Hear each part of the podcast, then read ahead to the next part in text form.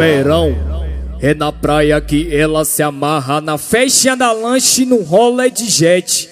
Dando pala de marquinha bronzeada nesse clima tropical, ela se aquece. Se Deus só é mar, e é lá que tudo acontece. Desce, sobe a potranca. Saudações tricolores, bom dia, boa tarde, boa noite para vocês que nos escutam. Está começando mais um programa do podcast Esquadrão 71, programa de número 39. No dia que o Bahia foi a Goiás, mais precisamente a Goiânia, venceu Vila Nova na partida de ida da terceira fase da Copa do Brasil. E ao som, ao som aí no, de fundo vocês estão escutando uma música que acho que não tem nada melhor para definir a Bahia do que um bom e velho pagodão, né? A música foi a sugestão do nosso colega Igor, então vou deixar ele se explicar aí. Por que você trouxe essa música, meu parceiro Igão? O maestro aí, se deu sol é mar, e somos todos sardinha, né? Mas não tem um motivo especial não, é só a saudade de um pagodão aqui no podcast mesmo. Então eu vou lhe dar um motivo. Essa música aí do maestro é em homenagem ao nosso maestro, né? O grande rei. Que tá inspirado tá inspirado, tá em grande fase e meteu gol hoje, hein? Rodriguinho, o maestro tricolor. E nesse programa de número 39, nós vamos falar sobre uh, dos dois últimos jogos do Bahia, a estreia vitoriosa, triunfante, como você preferir, na Série A, com 3 a 0 em cima do Santos. Mais um triunfo hoje contra o Vila Nova, num jogo que a adversidade estava imperando, o estádio estava lotado, apesar de não poder tinha torcedor, a diretoria do Bahia foi coagida, ameaçada. Enfim, a gente vai falar um pouquinho sobre isso e vamos projetar também o duelo da próxima semana. E, uh, Igão, eu não vou roubar sua piada, não, vou deixar você fazer a piada dessa vez, tá vendo? Tô evoluindo. Eu queria só dizer aqui, no off aqui, a gente ficou, eu fiquei procurando qual era a piada que eu ia contar, mas não é piada nenhuma não. É a briga pela primeira posição aí, Bragantino e Bahia empatados no, nos critérios o desempate é em cartão amarelo, então é briga pela liderança. É o jogo do título? Talvez. Vou me adiantar aqui que talvez seja. Vou.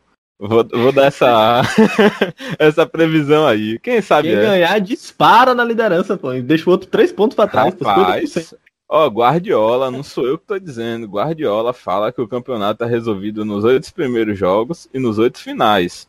É a chance do Bahia aí. Aí você tem um ponto, viu? Você chegou grande nessa discussão agora.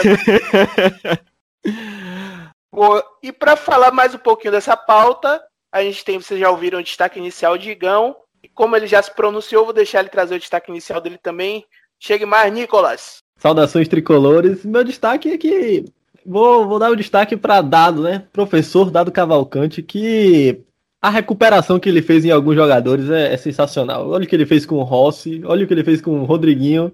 Rossi, nesses últimos dois jogos, três assistências e sem outro jogador, praticamente. Assim como Juninho. Então, professor dado, não só trabalhando bem com o que tem, mas até com o que não tinha, tava, tá fazendo ter de novo. É verdade. Tá, é... Você já se rendeu ao dadismo? Eu sou dadista desde pequenininho, rapaz. Oxi. Você tem dado em casa? Opa, isso. Hoje a gente estava conversando no meio do jogo que estava sendo perceptível, estava dando até para sentir o dedo do treinador lá, ele, né, no time do Bahia. em determinado momento da partida, porque o Bahia realmente está apresentando uma consistência de modelo de jogo muito grande. E aí vou chamar para encerrar aqui a nossa mesa, né, para fechar o, o, grupo de participantes, o, por último, mas não menos importante, longe disso, nosso doutor Edgar. Chegue mais, o doutor. O espião. Saudações de colores. Rapaz, que falta Alexandre faz, velho. Virou pagodão, uma bagunça aqui. Pi... Ninguém entende a piada. Piada de quinta série. Tá, tá foda, né? Quando o chefinho é, sai, pô, é a nossa hora. É. Segundo aí te, nossas informações aí, o homem tá no Feraguai aí, tem doido em Feira de Santana. Fé Maria vai voltar cheio de muamba lá pro Rio Grande do Sul, que tá talvez comprando a camisa do, da temporada que vem do Bahia. Exatamente, era isso que eu ia falar, porque sabe que ele já tem em primeira mão, viu? Lá em Feira de Santana já tem a nova camisa do Bahia. Quem quiser. O senhor não tá tão empolgado lá no Feraguai que nem sabe se volta a gravar podcast. Vai ganhar mais dinheiro lá vendendo muamba na, na Serra Gaúcha do que gravando podcast. Tá errado, não. Tá certíssimo. E o meu segundo ponto aí, né, da, da, do iníciozinho da nossa resenha, é, concordo com o Nicolas, sabe? O dadismo é, é forte, lá ele. O time, pô, que é um dos times do Bahia mais agradável de se ver, assim, dos últimos tempos aí. Na, na história aí recente, é um time muito bom de ver, um time muito bem postado, muito bem equilibrado.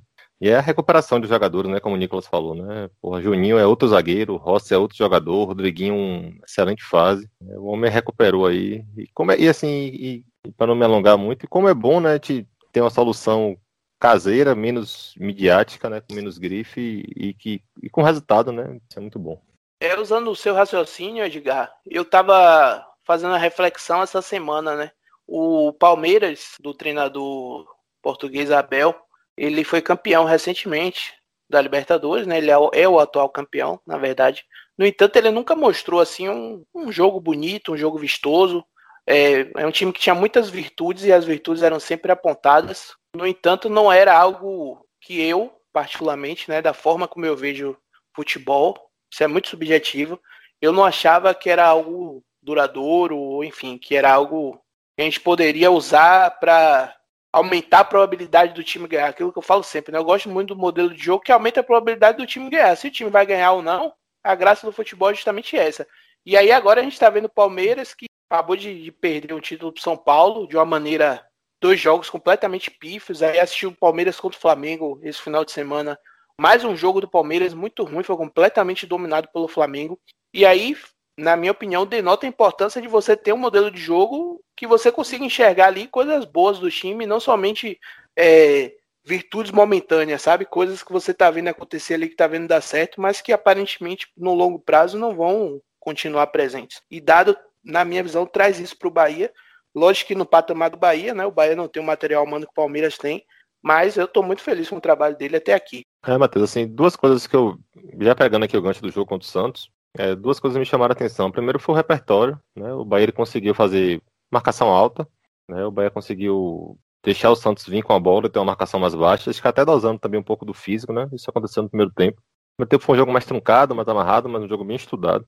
Né? E aí, no segundo tempo, você vê que alguns encaixes no jogo, ele consegue enxergar bem o jogo, né? Acho que é uma coisa que eu gosto bastante desse candidato é que ele não fica refém do seu modelo, assim, ó, isso aqui não deu certo, eu posso ajustar para aprimorar, para melhorar, né? Uma coisa que te reclamava muito, por exemplo, de Roger, né? Que Roger ficava muito bitolado ali na, naquela, naquele modelo dele e tal.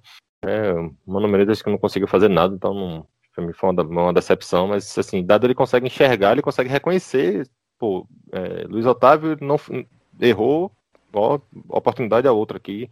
Juninho vem bem, mantém, né? Ninguém, ninguém discute se, se tem que ser Juninho hoje, né? Ele tem que ser titular.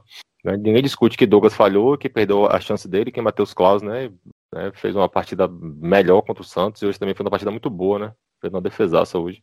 A gente tá gravando na, na terça-noite. Então, assim, é, e, voltando pro jogo do Santos, assim, eu percebia que essa, esse repertório foi muito interessante, né? De, então, assim, ele, ele, estudou o adversário, ele sabe o que ele tá enfrentando. Né? Ele comenta até na, na coletiva pós-jogo do jogo contra o Santos, né? Que Claudio Prats né, fica na, e o outro auxiliar dele, que agora eu esqueci o nome, né? Eles ajudar, ajudam né, a estudar o adversário. Então, isso você demonstra que o time ele não está indo jogar no escuro, né? Ele consegue impor seu jogo, né? Ele conseguiu em sete minutos né, no segundo tempo matar o jogo, né? Com duas jogadas bem interessantes de Ross né, na ponta. Ele percebeu que o Santos ele adiantou a marcação, então ele conseguiu sair em velocidade. Né? Ele conseguiu fazer o terceiro gol, né? Que foi o gol de escanteio, né? O escanteio, o escanteio curto, inclusive, né? Que a gente até reclama tanto, mas você percebeu que essa jogada já tinha acontecido no primeiro tempo também, né? De, de, desse escanteio, dessa jogada ensaiada. Né?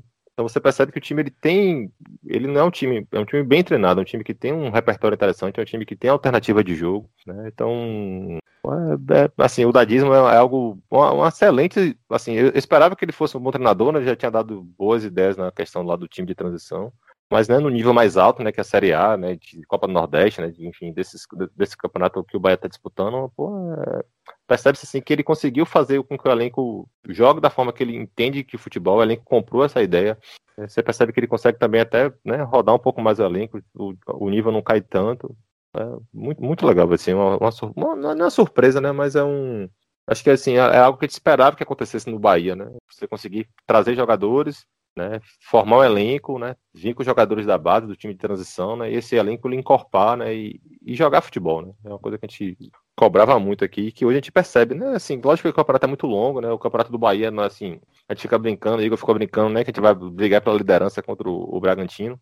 Mas acho que a gente tem que pensar jogo a jogo mesmo e, e perceber que essa evolução é algo né, constante e que, e que a gente vai precisar ainda de reforço, né? O time tá, tá longe de estar tá pronto, mas você tem um horizonte aí, você tem uma perspectiva de um ano bem legal, sabe? É, só vou agregar um pouquinho aqui que, querendo ou não, mesmo mesmo parecendo que dado é bem menos teimoso, digamos assim, ele tem conceitos sim bem bem estabelecidos, né? Que tipo ele não tem medo de mudar peças, ele não tem medo de mudar funções, mas ele tem sim conceitos bem estabelecidos. A saída de três com os laterais espetados é uma coisa que ele não abre mão, com o Patrick ali entre os zagueiros. É, tem outros conceitos também, como a, o escanteio, que ele tá diminuindo muito a jogada na área do escanteio, né? Ele tá tocando no escanteio curto mais, mais para trás. E esse jogador que joga a bola na área, criando algumas, algumas movimentações, né? Porque eu, agora pega a zaga em outra posição, com outras situações, né?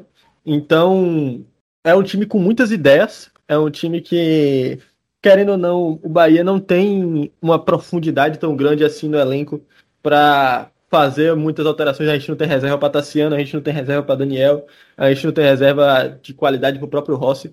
Mas é um time que, mesmo assim, ele consegue executar bem suas ideias. Tem um... Então, é dado de fato, deu uma, uma levantada em, em, no time em muitos aspectos. O que eu vejo como ponto positivo nessa linha aí que vocês trouxeram é o desapego também de dado a nome para decidir quem vai para o campo. A gente viu, por exemplo, a relação que, a, que o Bahia teve entre. Vou, vou, puxar, vou puxar bem do passado, tá? Entre Hernani e Edgar Júnior, na época de Guto Ferreira, em 2017, em que Hernani pra, claramente só jogava pelo nome. O Bahia contou com a sorte naquela Copa do Nordeste de, de Hernani se machucar. É, infelizmente, né? Sorte no sentido do Bahia, né? Lamento pelo, pelo ser humano, mas já tá tudo bem, então ok. E de Gustavo ser expulso no Bavi da semifinal da Copa do Nordeste, para que Edgar Júnior pudesse assumir aquele ataque do Bahia e mostrasse para Guto Ferreira que ele era a melhor peça profissional, ele dava mais mobilidade, ele tinha características de novo, sabia fazer o pivô. E aí, no, ao longo dos anos, a gente teve caras extremamente teimosos com, com relação a isso, né? Anderson Moreira, com Guilherme, é, bancando o Guilherme no, no, time titular, Roger Machado com vários nomes é, para citar um só aqui, Guerra, que nunca justificou porque jogava.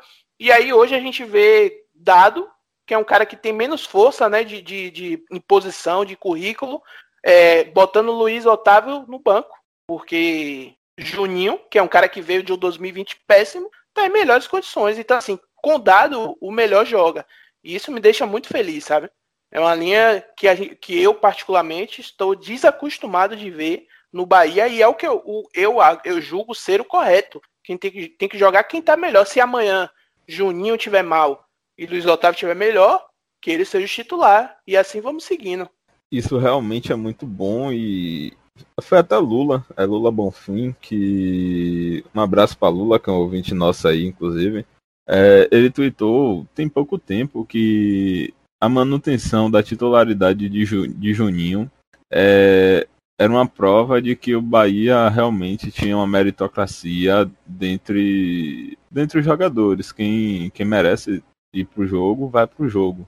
E isso dá um alívio, porque a gente passou um bom tempo do ano passado sofrendo com algumas coisas. É, Elias, por exemplo, sendo titular, e onde claramente não havia motivo para ele ser, e isso prejudica o time porque obviamente você tem um, um, um resultado ruim, um desempenho pior ou, ou, igual, e você não consegue revelar jogadores, você não consegue dar minutagem a jogadores que estão melhor.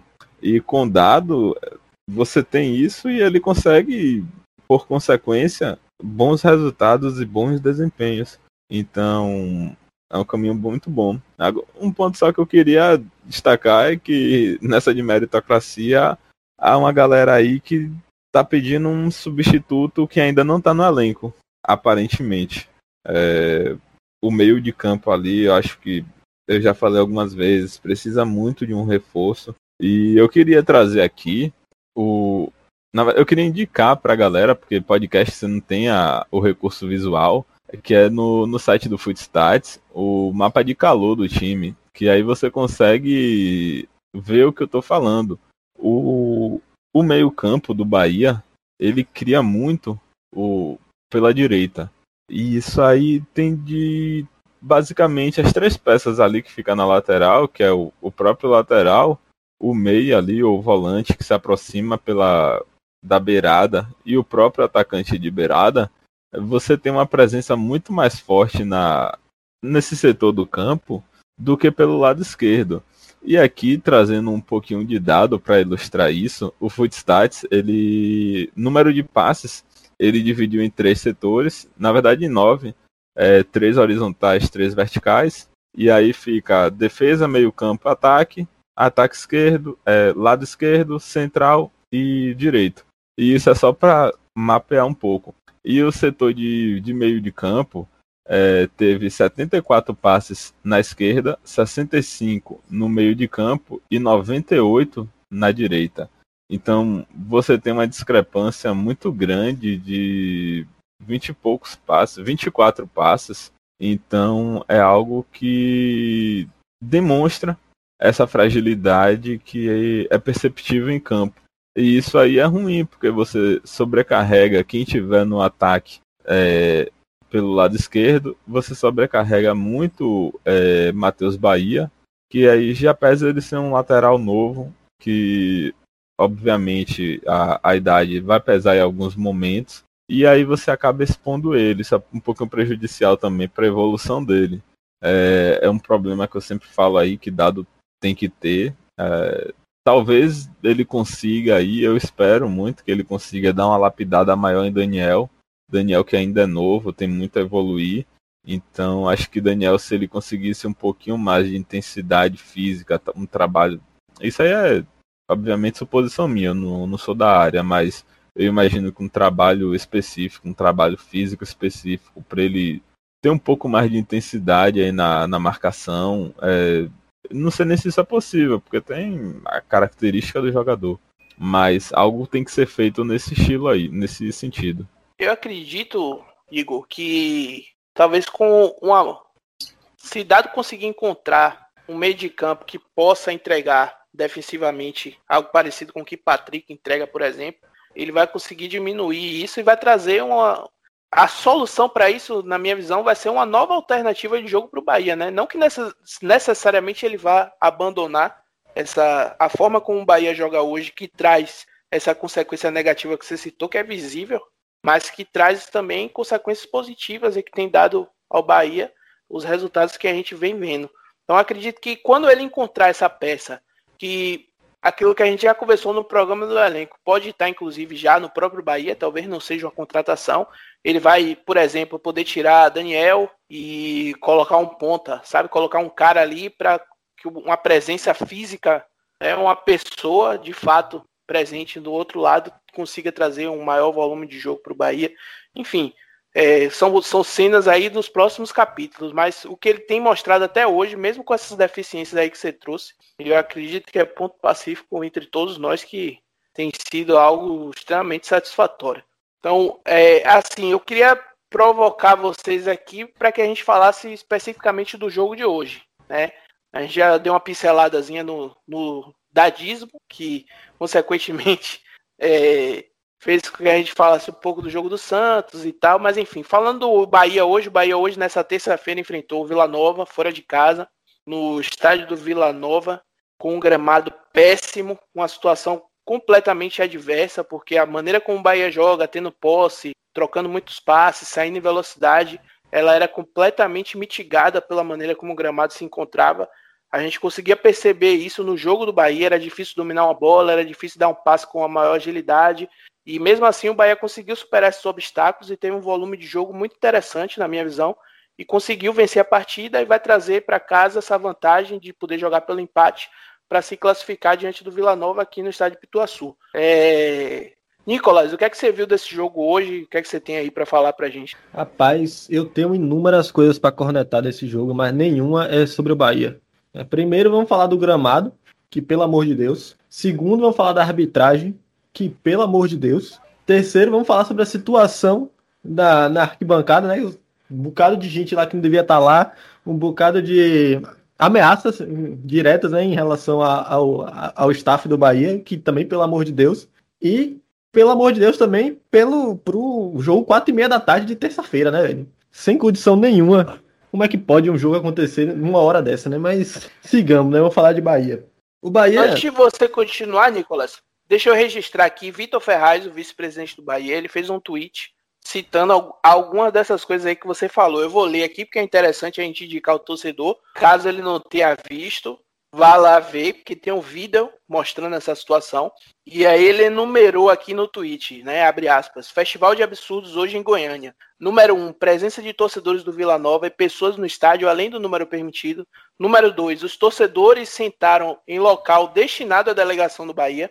Número 3, fomos ameaçados por um dos torcedores. E número 4, Dois pênaltis escandalosos não marcados, fecha aspas.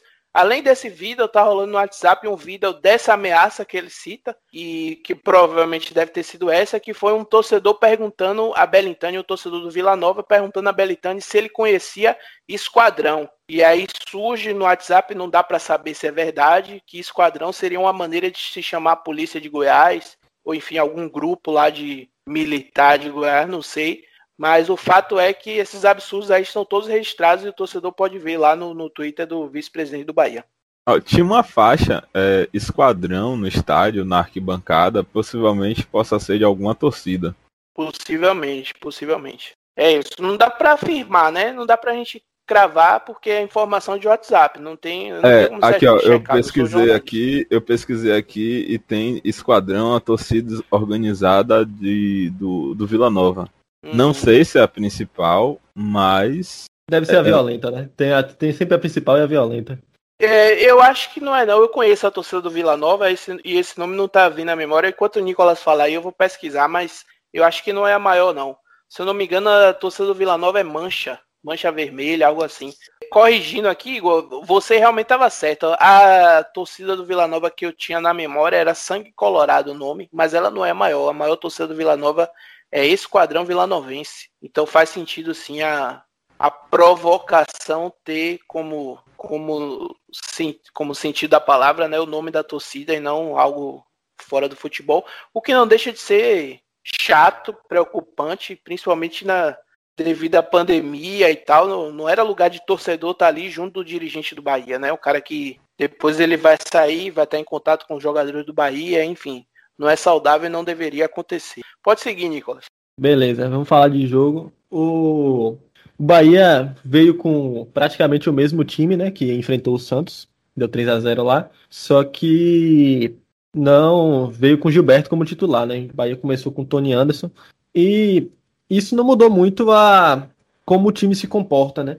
A, a substituição de Gilberto por Tony Anderson. O, o Bahia continuou tendo bastante pressão, marcando bem, tendo o domínio do meio de campo, nesse muito mais pela, pela fragilidade do próprio Vila Nova, que é um time bem ruim. Mas o Bahia sofreu bastante com o próprio gramado, né? As bolas não chegavam, as, os passes, os chutes, a bola quicava antes. Aconteceu algumas vezes, aconteceu naquele lance do de quase gol que, que Tony Anderson teve de frente ali, driblou o zagueiro, deu a cavadinha por cima do goleiro, mas quando ele foi dar a cavadinha, a bola deu um pequeno pulinho antes, aí a cavadinha não pegou do jeito que ele gostaria. Mesma coisa também até no final do jogo, né? Com naquela corrida que Alisson deu, que a bola quica no buraco, bate na, no tornozelo e a bola toma uma distância. Então o gramado pesou bastante no, no jogo. Mas é o tipo de jogo que, com o gramado ruim, com tudo ruim, com as coisas a situação completamente adversa em questão de ambiente, com a arbitragem ruim, é o tipo de jogo que a gente, sem dúvida, empataria ou perderia em, em momentos anteriores, né? Mas o Bahia foi bem, o Bahia teve controle das ações, o Bahia teve, teve sempre a, saída de três com os laterais bem espetados, né? Com Renan Guedes e Matheus Bahia, que davam muita amplitude. Matheus Bahia, quando o Patrick tinha a bola ali no meio, o Matheus Bahia estava praticamente na intermediária adversária recebeu alguns bons lançamentos, é, conseguiu trabalhar algumas jogadas, mas o Bahia, como sempre, criou mais pela, pelo lado direito, né? Com o Rossi teve algumas bolas boas para Rodriguinho finalizar dentro da área, aquela que ele botou na trave. Então, tinha uma boa movimentação também entre, Patri... entre Tony Anderson e Rodriguinho. O Rodriguinho pisava na área, Tony Anderson saía, fazia a função de Rodriguinho e vice-versa. É uma coisa que a gente vê parecida com o Gilberto, mas Gilberto sai bem menos, é, roda bem menos essa, essa posição com o Rodriguinho. Mas Tony Anderson foi ok, fez um jogo ok. Ele acabou errando tudo que tentou, mas ele tentou bastante coisa. É, Tassiano fez um jogo apagado, não, não apareceu muito, não, não pisou muito. Teve, teve mais uma vez aquela boa jogada que o Bahia sempre faz, né? Que Rossi cruza a bola para trás, ele pisa na área, ele aparece. Isso aí é uma característica muito boa nele. Ele fez dois gols contra o Santos, assim, teve uma boa bola de frente e chutou, se não me engano, para fora.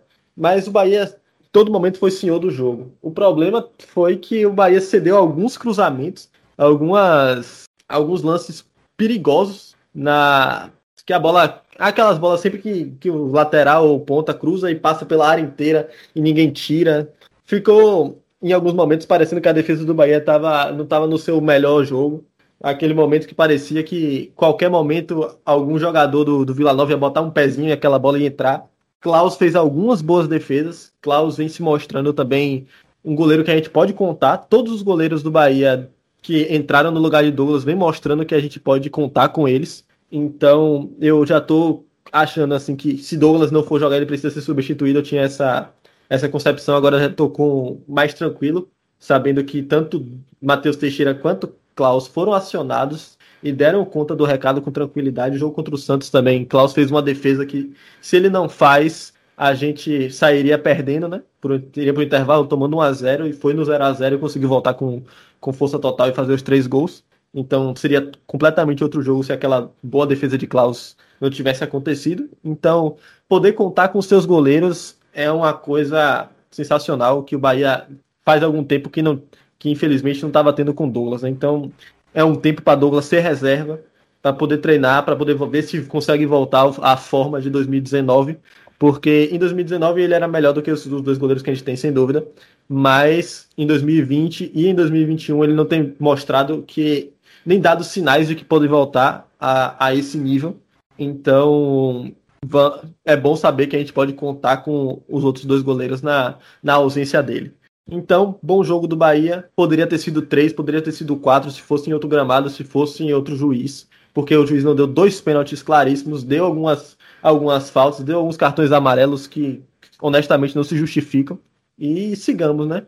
Bom, bom triunfo. 1 a 0 fora de casa, joga pelo empate em Pituaçu. Esse Vila Nova mostrou ser um time muito deficitário em questão de, de, de criação, então eu, eu acredito que esse resultado já seja o suficiente para dar uma boa tranquilidade contra esse jogo aí, de quarta-feira que vem, né?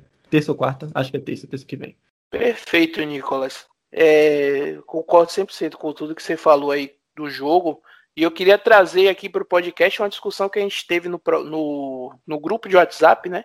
Nem foi discussão, na verdade, foi vocês que colocaram, não me lembro se foi você ou se foi Igor, mas é algo falando da postura do time do Bahia, né? É legal como a gente, quando a gente vê o Bahia é, dando um a zero e querendo mais, né? Isso é algo também que, assim como a teimosia que acompanhava o Bahia nos últimos anos, é, essa morosidade de fazer um gol e tá tudo bem, ou fazer um gol e o treinador substitui ali para poder recuar o time e isso se tornar um padrão comportamental no Bahia, era algo muito chato e agora a gente está vendo exatamente o contrário. O Bahia deu 1 a 0, continuou atacando, continuou querendo mais. Dado fez substituições, colocou Gilberto no jogo, por exemplo, tirou Patrick, botou Jonas, assim, seis por meia dúzia, sabe, para tentar manter a intensidade. Então eu achei bacana essa visão de vocês aí.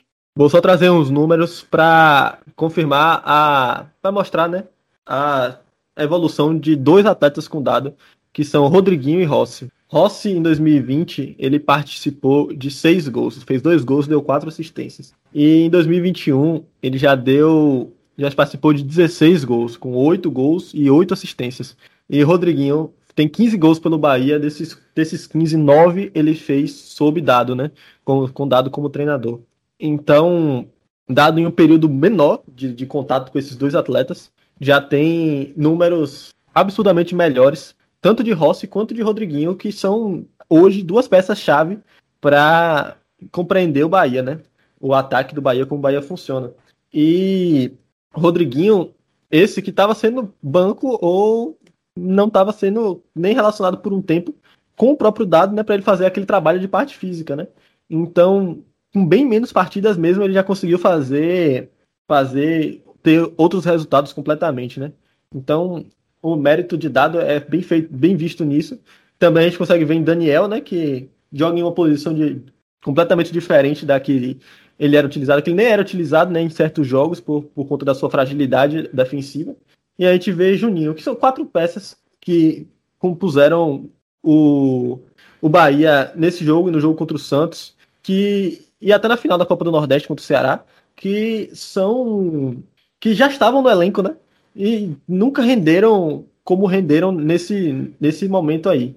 Então, só mais uma afirmação né, de como o Dado conseguiu recuperar jogadores que já estavam aí. Nicolas, é, eu lembro que no ano passado, nas gravações do Pod, a gente chamava o Bahia de peneira. A gente falava que era praticamente impossível você jogar com Gilberto, Rossi, Rodriguinho Daniel. Hoje o Bahia é um time defensivamente, para mim, bem postado. Né? Um time ofensivamente melhor ainda. E joga com os quatro, pô. E assim, e, assim, logicamente a gente até comenta aqui, já comentou aqui algumas vezes, que acha que Daniel, é, a tendência é que Daniel, pra ter um equilíbrio defensivo melhor, que Daniel seja sacado e tal. Mas a gente percebe também que, por exemplo, quando né, na final da Copa do Nordeste, o jogo de ida contra o Ceará, a saída de Daniel naquele jogo, né, que foi até a, a medida que a gente fez, o Bahia perdeu muito poder de, de, de toque de bola, de cadência de jogo, né? Então, assim, acho que dado ele conseguiu com esse elenco ter o, o time mais equilibrado possível até agora. É, a gente, logicamente que a gente é um time que ainda oscila, né? Que tem algumas questões defensivas que a gente reclama tal. Mas você percebe que é um time já bem montado, bem postado. Então, acho que é um grande mérito dele ele conseguir fazer, extrair o melhor desses jogadores né, e que jogaram muito abaixo, principalmente no segundo semestre do ano passado, né? Na, no, no Brasileirão do ano passado, né? Que a temporada foi meio maluca. Então, é um mérito dele grande, assim, e esse time, acho que ele é bem focado, sabe? Ele demonstra que sabe o que quer no jogo, sabe se comportar, né? Sabe. É um time parece estar um pouco mais maduro, sabe? Se ele conseguir aproveitar esse de Rodriguinho, né? De um jogador. Esse gol de Rodriguinho hoje é um dos gols daquele. Dos, acho que o gol e o chute, né? Que ele teve que bater na trave.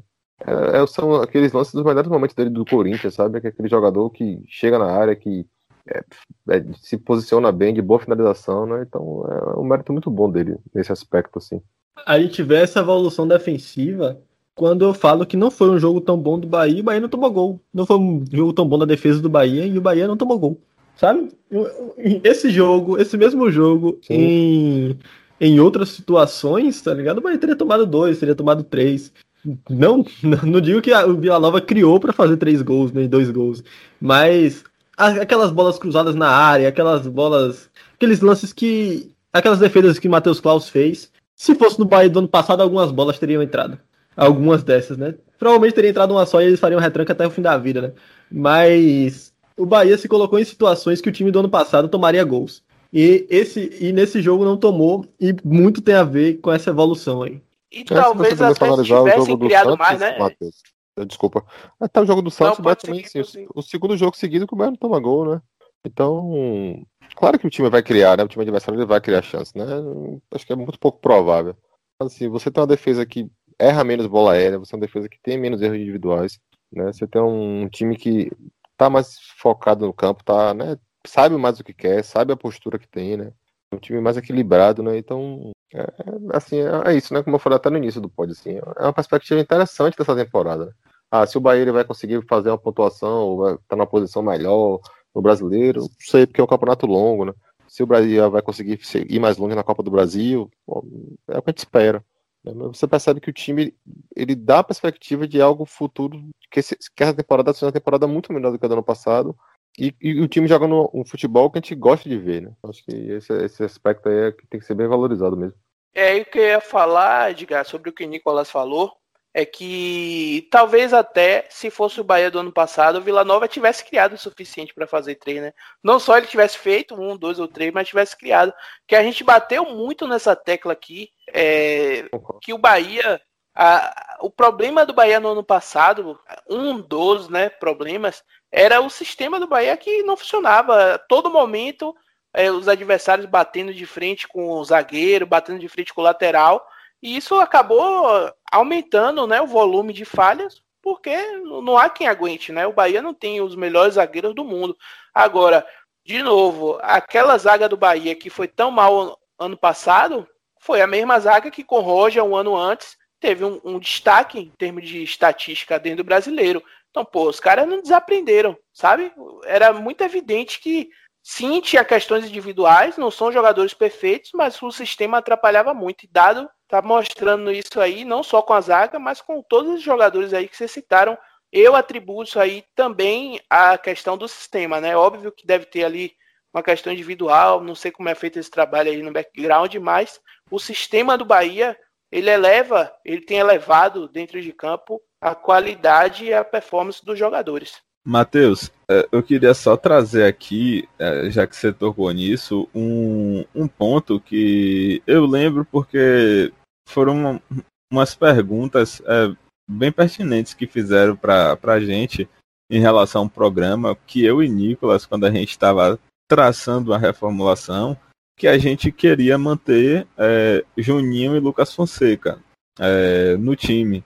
E tanto eu e Nicolas, a gente concordava que Juninho estava num momento péssimo e acho que não existe ser humano que discordasse disso, exceto o torcedor do Vitória, mas que a gente acreditava que com, com algumas mudanças, não, de, não necessariamente de peças, mas com algumas mudanças é, no Bahia, na forma como o Bahia joga, é, Juninho poderia voltar a ser um bom zagueiro e ele e Dado conseguiu fazer isso. Não foi uma tarefa fácil, porque você tirou um jogador que dava Braga todo jogo para um jogador que desbancou um cara que veio para ser titular.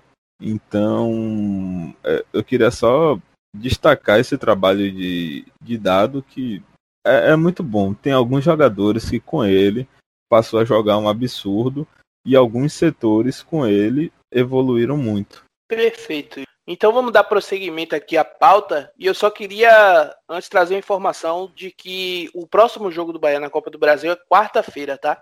Quarta-feira em Pituaçu, às 19 horas. Mais um horário também bem ruizinho, né? Mas paciência. Quarta-feira. É, muito menos pior do que esse dia de tarde. Quarta-feira, dia 9 de junho, em Pituaçu, às 19 horas, Bahia e Vila Nova.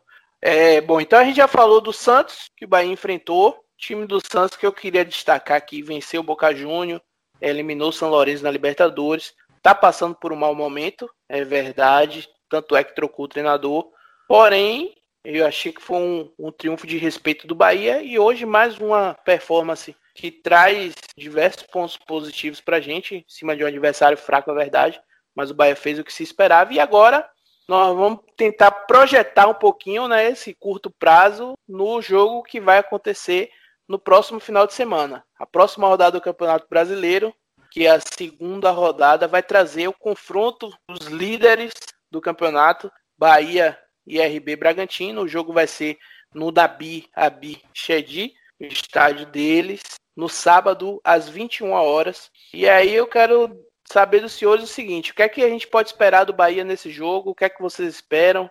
É algo muito diferente do que a gente já falou. Pode ficar à vontade também para falar um pouquinho do Bragantino. É, Ramires, que vem jogando como titular, jogou a, a estreia do Brasileirão como titular. É, não pode jogar contra o Bahia, né? Então os caras já vão ter esse desfalque aí. Podem ficar à vontade aí para analisar esse confronto, duelo pesadíssimo, né? Quem sabe é uma final antecipada aí do Campeonato Brasileiro 2021. Pesadíssimo. É, eu só vou falar que o Bragantino, eu acredito que seja o melhor time que o Bahia vai enfrentar esse ano, até agora. É, eles vêm no acrescente, eles jogaram, passaram na fase de grupos dele no, no na Copa Sul-Americana, um, um, grupo mais tranquilo, é verdade, com, e contaram com uma pipocada do Emelec que estava com um ponto a mais e perdeu, comprar um time já eliminado, mas passaram. Então, é um time que joga, que tem ideias de jogo claras, está com o mesmo treinador, fez, fez bem um, o jogo contra a Chapecoense, né? Fora de casa deu 3 a 0 Então, é um time que está bem preparado para o brasileiro, tem boas peças, é um time entrosado, manteve Claudinho, né? Que estava sendo assediado até pela, por outros times da, da franquia e não, não acabou não saindo. É, tá, tá com o Lucas Evangelista que tá em boa fase também. Então, eu acredito que seja o time mais difícil que o Bahia vai enfrentar esse ano, até aqui. Então, então eu espero um jogo difícil, um jogo truncado. Eu acho que não truncado, né? Porque são dois times que saem bastante pro jogo e que têm ideias de jogo bem claras, mas eu acho que vai ser um jogo duro e que acho que um empate já seria um bom resultado fora de casa. Eu concordo aí com o Nicolas, acho que é, obviamente eu vou tirar o peso emocional de, de uma final, né, que foi a final da Copa do Nordeste, mas eu considero esse o jogo mais difícil, é, que tende a ser o jogo mais difícil do Bahia, é, pelo adversário. O Bragantino é um time muito qualificado e o, o, o bom, assim, entre aspas, é que o Bragantino, Bragantino tem o um jogo contra o, o Fluminense. O, o, Bragantino joga amanhã contra o Fluminense é, tudo bem que é no Rio de Janeiro, é bem próximo, mas dependendo do resultado, possa ser que o Bragantino poupe alguns jogadores para enfrentar o Fluminense no jogo de volta no dia 9. É, tudo bem que são quatro dias de, de descanso, eles estão em casa, não tem viagem. É, possa não ter uma necessidade de poupar, mas é, su aquela suposição que a gente faz de que o time não vai estar tá com foco total no Bahia. Até por, por ser começo de campeonato e o time, o Bragantino tem time para se recuperar ao longo do campeonato. É, é um pontozinho aí que pode ser positivo. É torcer pro Fluminense e fazer um bom jogo contra o Bragantino, ter um, um, um placar bom pro, pro Fluminense. Acho que não vai atrapalhar o Bahia. É, não sei se vai ajudar, mas atrapalhar não vai. É, não só isso, eles têm a, eles tiveram a mesma maratona de jogos que a gente, né? Porque eles não jogaram, eles não tem time de transição, então jogaram o estadual paulista inteiro, né? Que é um estadual puxado com jogos duros. Sim. E além disso, eles eles estavam na Sul assim como a gente, e eles passaram de fase. Então, eles vão poupar em algum jogo, não tenho dúvida, porque tem a, a Copa do Brasil, tem a, as oitavas da Sula, estão aí por vir não sei quando, mas estão por vir. Então, em algum momento, eles podem puxar o freio, né? Então, pode ser que, se eles se sentirem ameaçados de fato aí por essa, por essa questão do Fluminense, a gente pode se aproveitar disso daí mesmo.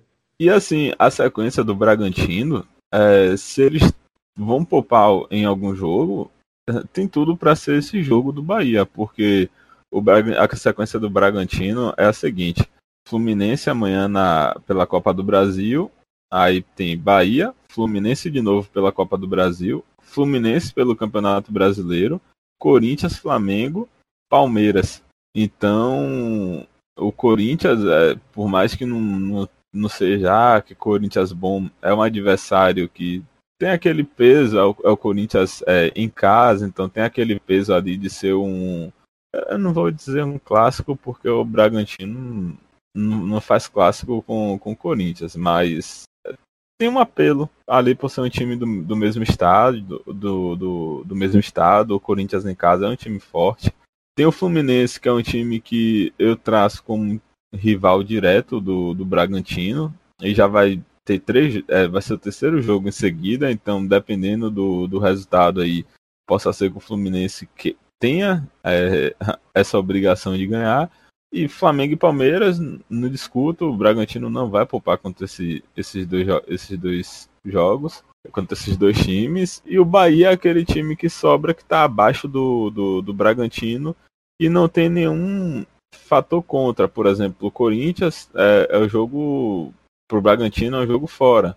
Então tem esse peso. O Bahia não, o Bahia vai jogar lá. Eu não vou repetir o nome da. Não vou falar o nome daquele estádio. Mas o Bahia joga fora é, e é um adversário que, em termos de elenco, está abaixo do Bragantino. Se o Bragantino tem algum jogo para poupar nessa sequência curta aí, é contra a gente. É, antes de Edgar trazer a percepção dele, eu só queria trazer a informação de que o Bragantino vai pegar o Independente Del Valle, o ex-time aí do treinador do Internacional, é, no dia 14 de julho. É o adversário dele pela próxima fase da Copa Sul-Americana. É o energético com suco, né? Da liga aí, velho? Puta que pariu. Sentiu orgulho agora, hein, meu tio? É, rapaz, é, o- time- aqui é, eu o- gostei, o eu é da Coca-Cola, eu né? gostei, É tá? Coca-Cola contra a Red Bull. Pesado o confronto. Matheus, é isso, né? Tudo que a gente comentou aqui em relação às coisas interessantes que a gente vê do Bahia, né? Em termos de repertório, em termos de o elenco, né? Tá focado. Né, Que dado tem esse elenco, né? Lá, dado no, como a gente fica brincando, né? Dado não perder o vestiário, né? Dado tem um- o vestiário na mão. Esse jogo é mais uma prova, né? Então, a perspectiva que a gente tem é que o Bahia faça um bom jogo, né? Mantenha seu ritmo. né? Pô, se vai ganhar, se vai perder, é como eu falo assim, sempre é do esporte. Acho que é, é manter o, o time focado, né? É o que eu espero, sabe? Acho que vai ser um bom jogo, um jogo bom de ver. Ruim, é um, jogo no horário mais alternativo também, vai ser sábado, nove da noite. Né? Eu espero que o Bahia mantenha seu, seu repertório, sabe? É, Mantenha essa evolução. sabe? E que, esse- que os jogadores, né, como o Rodriguinho continue sendo né, decisivo, né, Rossi continue sendo decisivo, é o que eu espero. É manter o ritmo e, e que, e que venha mais um triunfo, que a gente seja líder do campeonato. É o que a gente espera. Eu achei muito engraçado, assim, muito legal o torcedor do Bahia fazendo conta, né? O Bahia vai ser líder, vai ser líder, aí o Bragantino deu 3x0 e tomou menos cartões. A Alegria, alegria de pobre dura pouco. né? Mas é legal assim, você olhar pra parte de cima, né? E assim, e, e- e ser um jogo que o Bahia pô, sobrou né, contra o Santos, assim, no segundo tempo o Bahia sobrou, né? O Bahia, o Bahia foi muito inteligente na partida. Né? O Bahia conseguiu rapidamente, né, no segundo tempo, ser fatal, né? Então é é o que eu espero, sabe? O Bahia ele consiga entender como é que o Bragantino joga, consiga anular o Bragantino, consiga fazer um jogo de igual para igual, né? consiga fazer um jogo com, com variação tática, né? Com, assim, manter esse padrão mesmo, assim, sabe? É o que eu espero. E sermos líderes, né? Repetindo, ser líder do campeonato.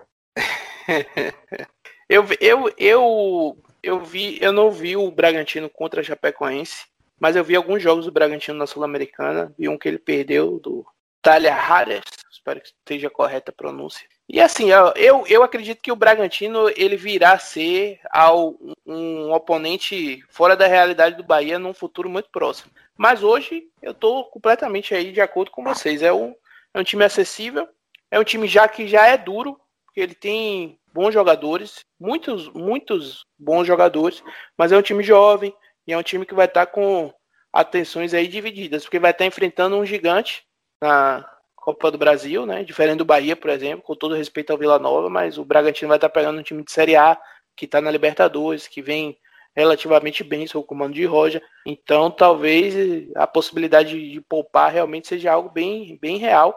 E o Bahia vai encontrar, em termos de modelo de jogo, um modelo que eu acredito que vai ser favorável a ele, né?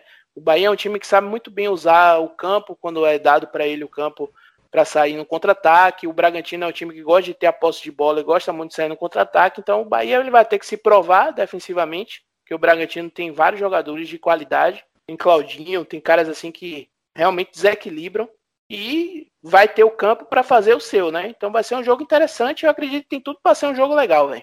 Um jogo legal de assistir, mesmo que você não tenha relação, não seja torcedor do Bahia nem do Bragantino. Promete ser um jogo bem interessante. Assim, Matheus, eu acho que o, o, o, Red Bull Bragantino, ele vai. A tendência é que ele fique num patamar acima do Bahia em relação a termos financeiros. Agora, se ele manter esse padrão de contratação, pegando um menino jovem, né? Assim, até pelo mercado europeu, eu acho que a tendência é que na tabela ele não fique tão acima, porque jogadores mais jovens oscilam no campeonato desse, sabe? Então, você, você tem que ter um cara cascudo, né? O, o Bragantino não tem esse cara, assim, né? O mais experiente e tal. O melhor Então- time de transição do mundo. É, pois é. é e bem caro, né, velho? Porque gastar o que gastou naquele goleiro Cleiton, eu sou mais, por exemplo, Teixeira e sacou? Então, algumas contratações também. Esse é o pior, melhor goleiro do Brasil. Entre, É, os, exatamente. entre os goleiros que o nego diz que é bom, ele é o pior de todos. Exatamente, concordo. Por Arthur, eu gosto muito de Arthur, né? Arthur é um ponta muito arisco. Quando o Arthur tem uma deficiência de finalização, pra mim, que é bem complicado. Acho que também é um dos motivos que ele não foi pra Europa. Então, Assim, lógico que, enfim, né? Eu, eu acho que é isso, né? Financeiramente vai. Não tem como, né? Competir, porque os caras. Ali é um poço sem fundo. É como o Alexandre falou, né? Os caras gastaram aí no time, na, na Fórmula 1, sei lá, 500 milhões de euros numa, numa temporada aí. Então, é, porra, é, essa porra de energético dá muito dinheiro. Então, mas em relação a, a- a- né, ao campeonato, não sei, velho. Não sei se vai ficar tão à frente assim. É, só vou fa- trazer aqui o, o dado, né, que, que chegou o técnico do, do Bragantino é o Maurício Barbieri, né, que era o que fez aquele Aquele 2019 com o Flamengo, que foi até bem e acabou embicando e foi demitido. Mais uma da safra, né? De os auxiliares do Flamengo, uma hora vai dar bom, né? Foi assim com os auxiliares do Flamengo, Andrade, Jaime, né? Que os caras que fazem um campeonato, meio campeonato bom. Aí os caras acham que vão ser técnicos e não vão pra lugar nenhum. Barbieri agora tá indo com o.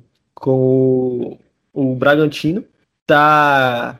Pegou o time 19 ano passado, o time que mal usava o próprio Claudinho, né, que acabou virando craque do campeonato, não potencializava ele. Pegou, botou esse time para jogar, tirou o time de 19 e botou em botou na primeira página, né? Chegou, chegaram na primeira página, acho que foi o décimo, né, no passado o Bragantino. Então, botou o time na primeira página. Então, é um, um treinador que jovem, né, que tem ideias parecidas com o Dado na questão de, de como ele acha que o time deve jogar então é um time que vem, que joga mais ou menos como o Bahia joga, né? Tem, tem repertório, que tem, que tem ideias interessantes, né? Então, como o Matheus falou aí, eu acho que vai ser um bom jogo. Bom, então é isso, senhores. Alguém mais tem alguma coisa a acrescentar? Agora a sessão do beijo aí de Igão, né? Pra gente encerrar com chave de ouro. não, não, pra encerrar, não, não, pra encerrar, queria só mandar um abraço para nosso ouvinte que Acho que todo mundo daqui desse podcast tem que mandar um abraço para ele, que o cara já foi útil para todo mundo. É Kaique. Rapaz, o cara que entende de qualquer coisa é Kaique. Porque você entende assim, é da área de Nicolas. Aí você fala, Nicolas, o que é isso aqui? Ele fala, rapaz, não sei não. Kaique vai fala lá e Kaique. resolve, bicho. Fala com o Kaique. Né, é, fala com o Kaique. Fala com o Kaique, ele sabe, pô. Fala com o Kaique. E a história de Alexandre, que Alexandre foi, foi. Alexandre disse, rapaz, Nicolas resolveu um problema meu aqui. tipo, falei, pô, tava com um problema aqui, precisando resolver. Liguei pra Nicolas, ele falou, rapaz, ligue pra Kaique. Pronto, no instante Kaique resolveu. Nicolas já tem aquela mensagem no WhatsApp automática, pô. Nicolas, ó, por favor, o telefone de Kaique é tal, pode falar com ele. Eu já disse, rapaz, que eu não sei porque vocês insistem em, em me mandar mensagem. O, o honorário aqui é caro, pô. É, é, a, a partir desse preço que vocês me pagam, eu só consigo fazer indicação. Oh, nesse exato oh, momento, ele tá falando de bodybuilder com Edgar, pô. Tá explicando quem é Fábio Giga. Assim não dá, pô. O cara é um monstro, porra. Ó, Kaique, inclusive, eu queria registrar aqui que ele é um dos grandes responsáveis pelo título do Nordeste do Bahia, viu? Que as contrapostas de Kaique, meu amigo, a, o rate de sucesso é muito grande, porra. O cara ajuda demais o Bahia, velho. É um gigante, é um gigante. Kaique, um abraço pra você, viu? Minox. E aí, Alexandre falou que vai sortear aí, viu, pros nossos ouvintes, a camisa de sócio aí, exclusiva pra sócio, que ele tá trazendo de feira. Então ligados aí, galera. Mas não é desse ano não, tá, gente? É a de 2022. Ele vai sortear esse ano, mas é de 2022.